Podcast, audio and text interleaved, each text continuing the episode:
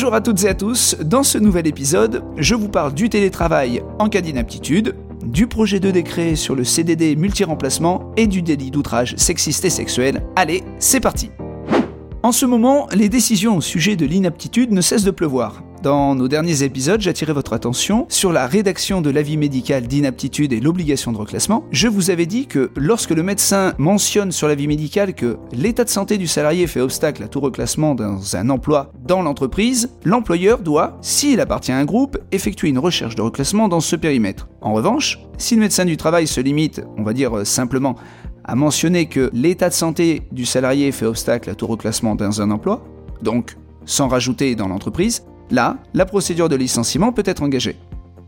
Le deuxième sujet concernait la reprise du versement du salaire au-delà du délai d'un mois suivant la déclaration d'inaptitude. Je vous rappelle que la Cour de cassation a considéré que les prestations servies par la Caisse de sécurité sociale, les IJSS, ou un régime de prévoyance n'avaient pas à venir en diminution du montant forfaitaire du salaire à maintenir aux salariés. Aujourd'hui, un autre arrêt intéressant qui porte cette fois-ci sur l'obligation ou non de passer un salarié inapte en télétravail. Alors, les faits sont simples. Une personne est engagée en qualité de secrétaire médical par une association. À l'issue de deux examens médicaux, elle a été déclarée inapte à son poste par le médecin du travail qui précise qu'elle pourrait occuper un poste administratif sans déplacement et à temps partiel, deux jours par semaine, en télétravail avec un aménagement du poste approprié. Parmi les différents points soulevés, l'association démontrait qu'il n'existait aucun poste en télétravail et donc elle considérait qu'il n'y avait pas de reclassement possible. Pour cela, elle s'appuyait sur le principe que vous connaissez sans doute, selon lequel le reclassement du salarié ne porte que sur les postes disponibles et existants au sein de l'entreprise. Pour la Cour d'appel, même si l'employeur n'avait pas à créer effectivement un emploi spécifique, elle considérait que l'aménagement de poste par sa transformation en un emploi à domicile faisait partie intégrante de l'obligation de reclassement qui incombe à l'employeur. De son côté, la Cour de cassation a confirmé cette position en jugeant que l'association n'avait pas loyalement exécuté son obligation de reclassement, même si le télétravail n'était pas mis en place au sein de l'association, elle souligne que celui-ci pouvait, dans le cadre d'un aménagement de poste préconisé, être mis en place par un simple avenant au contrat de travail.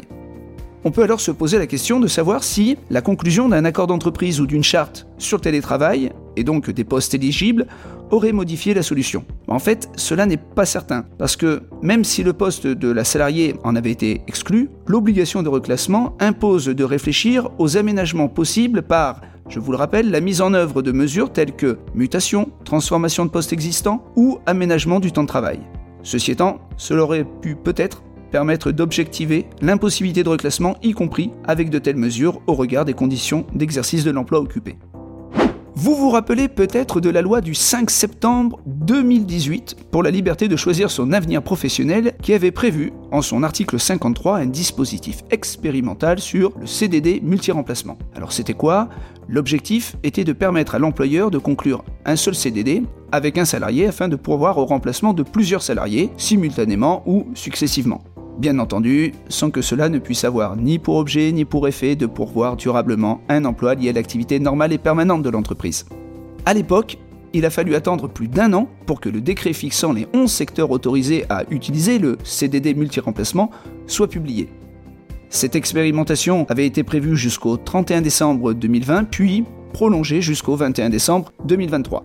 Dernièrement, la loi marché du travail du 21 décembre 2022 a reconduit ce dispositif et qui devrait d'ailleurs être élargi à 9 nouveaux secteurs selon le projet de décret en cours.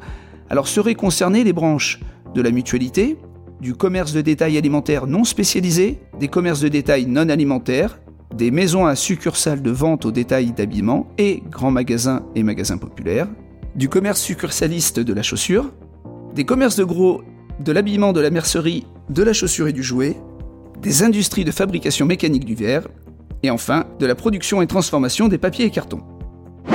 Vous l'avez peut-être vu ou lu, l'outrage sexiste et sexuel est devenu un délit depuis le 1er avril 2023. C'est quoi le délit d'outrage sexiste et sexuel? Eh bien, la loi le définit comme le fait d'imposer à une personne tout propos ou comportement à connotation sexuelle ou sexiste qui soit porte atteinte à sa dignité, raison de son caractère dégradant ou humiliant, soit crée à son encontre une situation intimidante, hostile ou offensante. Concrètement, c'est par exemple faire des commentaires dégradants, euh, faire des bruits obscènes, euh, ou formuler une proposition sexuelle par exemple. Dans le monde du travail, ce délit peut bien entendu être reconnu. Du coup, que doit faire l'employeur? Autrement dit, doit-il mettre à jour certains documents ou affichages? Alors d'un point de vue juridique, euh, la question de l'obligation, elle peut se poser, mais en pratique, moi je vous conseille quand même de le faire. Voilà, notre épisode prend fin. Nous nous retrouverons dans 15 jours, mais d'ici là, prenez soin de vous et de vos proches, et à très bientôt